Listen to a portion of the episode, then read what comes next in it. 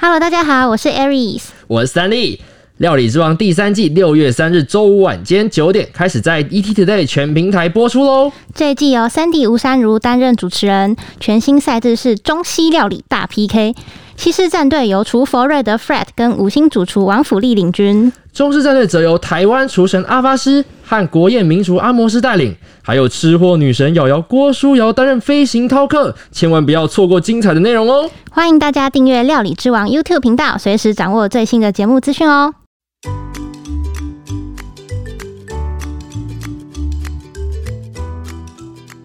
Hello，大家好，欢迎收听有点毛毛的，我是 Aries。我是三立，我们今天邀请到宠物友善计程车司机欧阳先生来到现场，来跟我们分享一下他的经验。我们欢迎欧阳先生。各位听众，大家好，我是欧阳。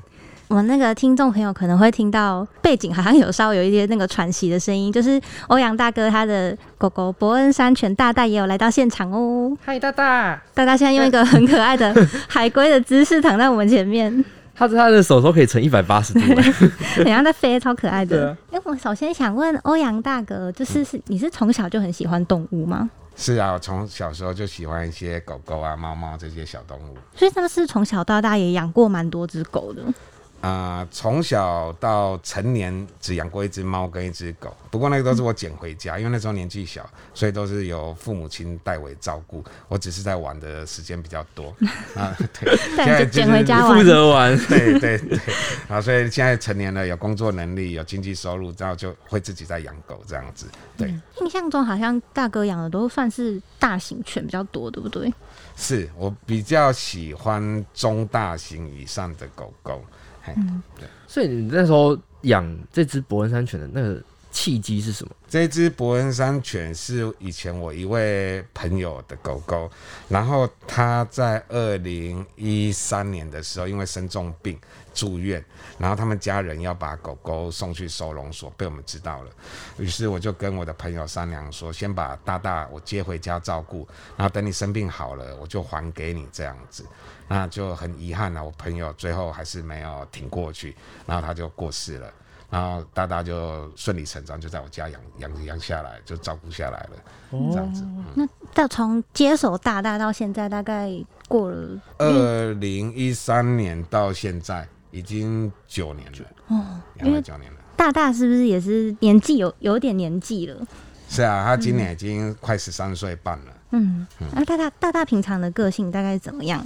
哦，他超温驯的，就是 憨憨傻傻。伯恩山犬通常都这样，就是就是很憨厚的一种狗，这样子，人人好，对，也很适合居家、小朋友啊，陪伴大人啊、老长辈啊，都很合适。因。为我们刚刚看他超级温驯的，就是他没有感觉没什么脾气，然后就是什么都是顺着我们的 我们的路线走。对对对，是，而且前面有跟大哥聊到说，就是大大今年其实应该十三岁半了，是，对，但他整个看起来都还是眼睛超亮，嘿，然后看起来超年轻的。对啊，看他看到大哥的时候，他整个那个水汪汪的大眼睛，对，让我感觉好像就是要想要吃什么东西一样。哎他会很贪吃吗？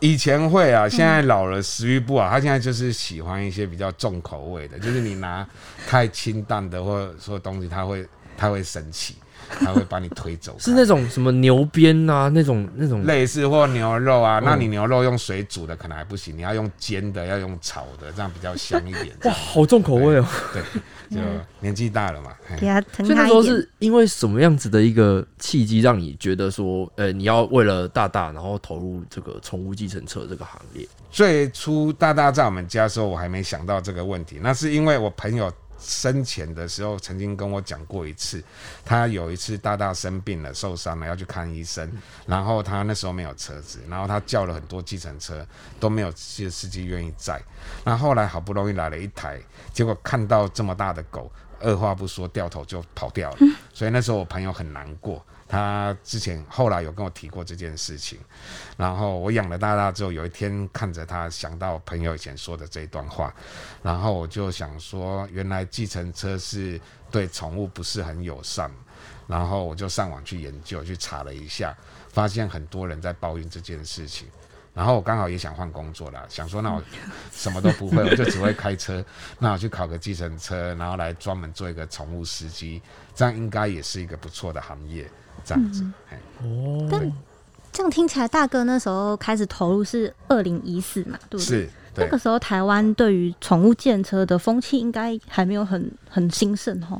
对，那个时候其实上网查，你几乎查不到有叫“宠物友善”这几个字出来，然后只找得到一位大哥啦，就叫尤司机。啊，有听过？对，然后他是专门，他是一个老前辈，就专门在载一些流浪狗啊、收容所的动物这样子，就是只有找到他而已，那其他的都没有了。所以我就想说，那我自己来成立一个粉丝专业，来专门做一个宠物友善司机这样子。对，所以那个时候是从一开始就有想到说要来，就是走那个社群媒体这样。对啊，对，因为我不是。喜欢开计程车的人，其实我真的，对我是想要载宠物，然后才开计程车。那为什么要开计程车？就是因为它有个收费标准，你不能够胡乱收费嘛，所以只好开计程车这样子。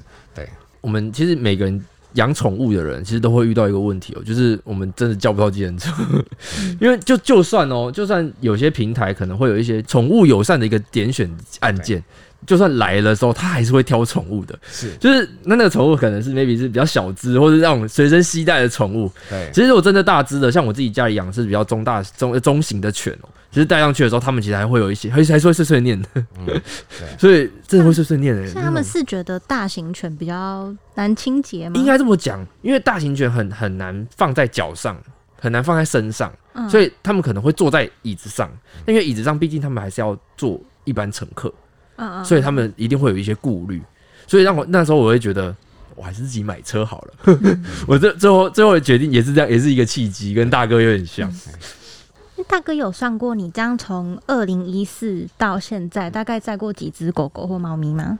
啊，大概我们平均一天大概五六只狗狗的计算的话，一年大概有一千多只，所以目前大概跑了八年多，没有认真去算啊，但是应该有一万多只左右这样子的数目，嘿。哦，因为刚刚听大哥在讲说，他其实有有接一些类似爱猫爱狗那些救救援的活动，所以这样加减减一定应该有破万只哦。是是是，所以大哥在经营粉砖上面啊，因为我们曾我们其实有在关注大哥的粉砖，其实很常从大哥看到那种就是驾驶座往后面拍的那个画面。其实我超级喜欢那个那种感觉，就是人家狗狗站在站在中间乖乖的啊，那种画面其实超级好看。那大哥，你一开始在经营粉砖的时候，你有想到说是用什么方式要去经营，然后或者是说你要怎么样子去接到这样子的一个生意？是都打电话吗？还是就是或是在网络上面预约？因为我刚开始要做这个宠物友善司机的时候，就。预设我就是想说我要成立一个粉丝专业，然后每天就 po 一些可爱的狗狗啊搭车的模样，然后放在网络上给人家看。然后我就想说每天 po 每天 po，应该 po 个三个月吧。我是打算陪三个月了，那应该就会有慢慢很多人认识我，然后生意就可以稳定下来了。所以就是尽量就是。每天有客人坐车，就把一些狗狗尽量抛，然后有些故事，我们就把它写上去，去吸引人家的注意，这样子就做一个比较特别的一个建车司机，让大家认识我。所以我当初想要成立粉丝专业的做法，这也其实让我让我认识大哥的事。但我那时候也是看到那个贴文，就是今天谁来搭车？对对对对对，超可爱的，超可爱的。然后每次的狗狗都不一样，我就觉得哦，好特别。那时候就觉得很梦幻，就觉得好像。就是每次都可以看到很多不一样的狗狗。嗯，我都觉得这是个梦幻职业，就是每天开车，然后不同狗狗坐在中间，然后每天拍不同的狗狗坐在中间，就尽量都拍可爱的，就是比较不悲伤的给人家看这样子。对啊，所以大哥在中间还是有包括一些送送到医院啊，或者是有一些，例如说美容啊那种这种生意，其实都是大哥都在做。基本上有，但是通常大概八成以上被看病占据，因为看病是一定会优先要要找计程车嘛。对，那我也会以看病的或者救援的为优先，美容的通常我就是其次，就是很少会去接美容的之类的。对，还是以看病为主，还有救援为主。哇，大哥真的很暖哎。那感觉开。开就是做宠物有三件车，如果是当时以台湾还没有这么风行的状况之下，前面有 前面有辛苦很久吗？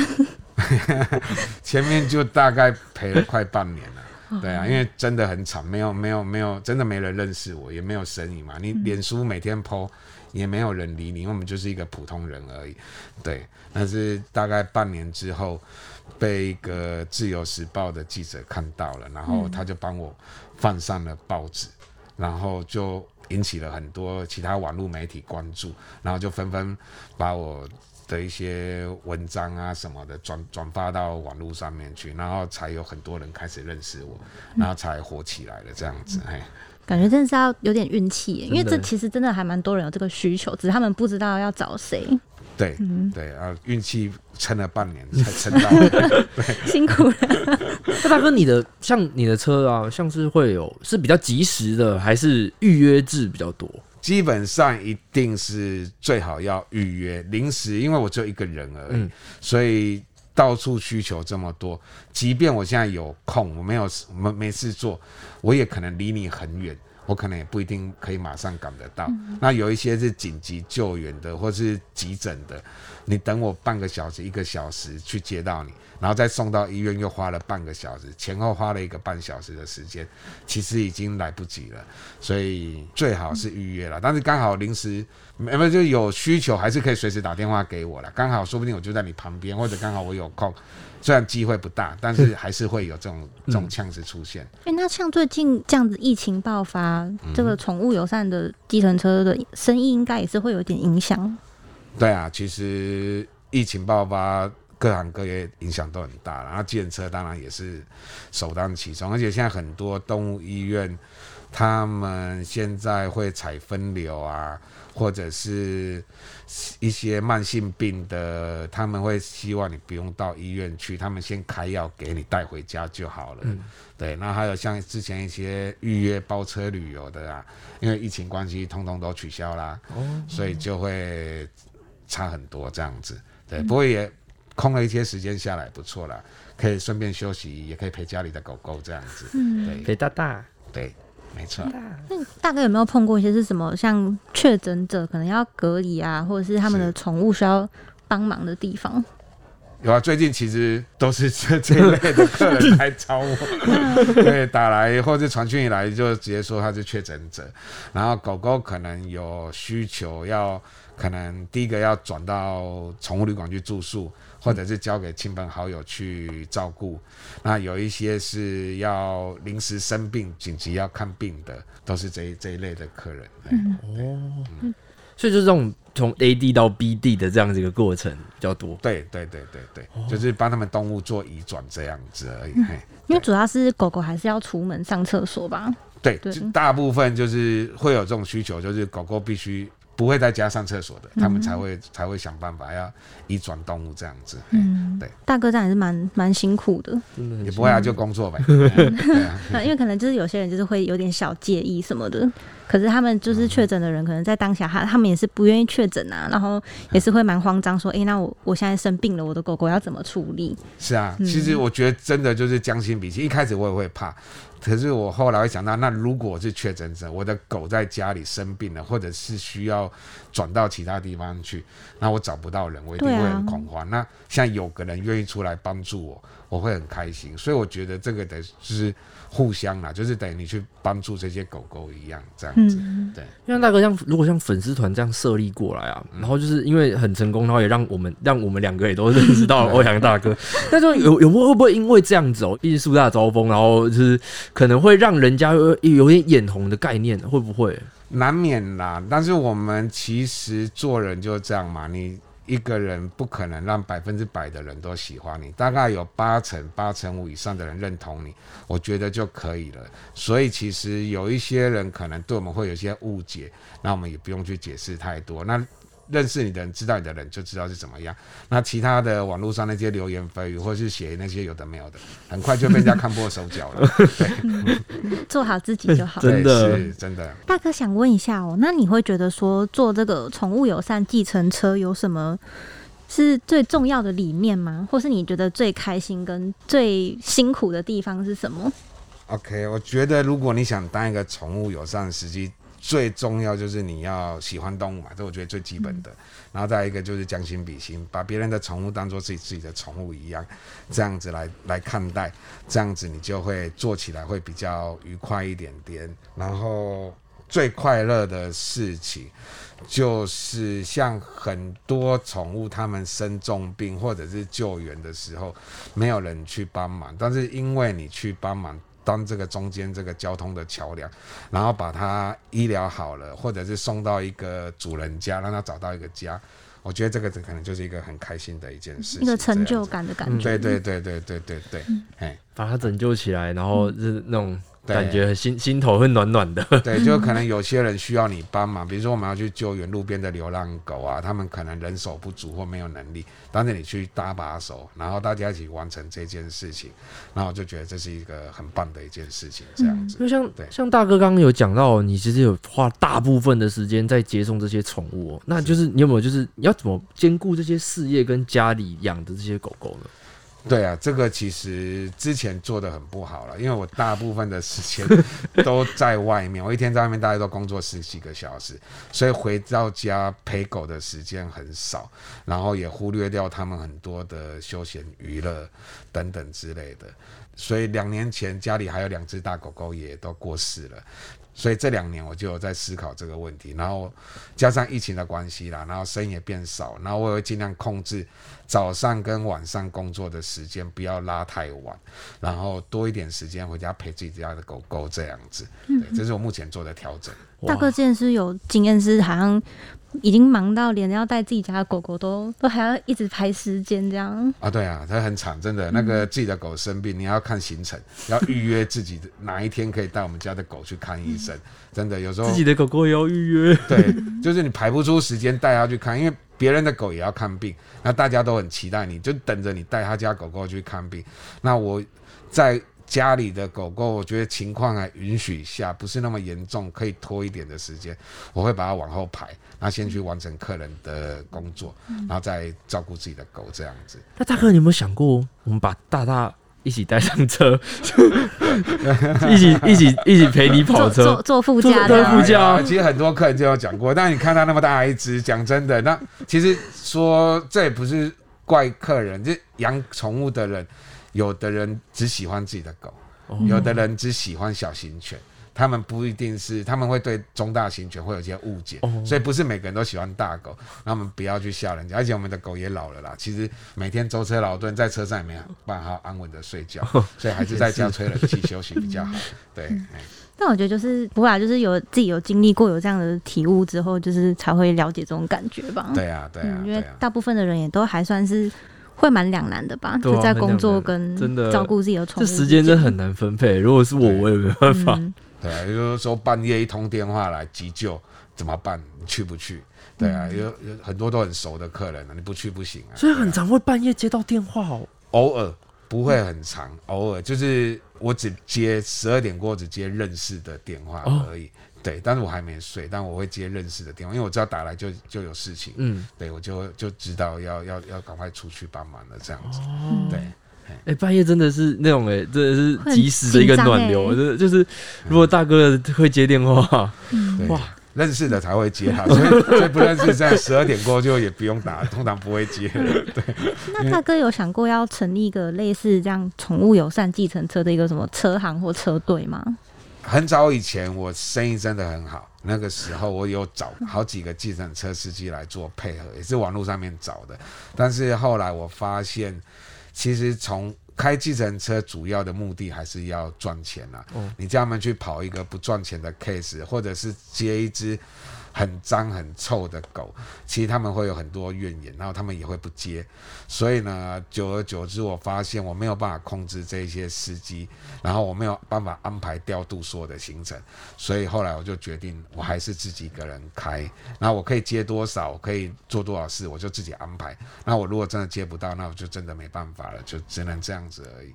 对，每个人都还是有自己的考量了，是是是，没错。勉强这样对啊对啊对，其实这本来就是不勉强的一件事，所以你愿意做，我觉得很好。那你不愿意，我们也不能说什么，那就没办法，那就算了，还是我自己一个人做我自己可以做的事就好了。对。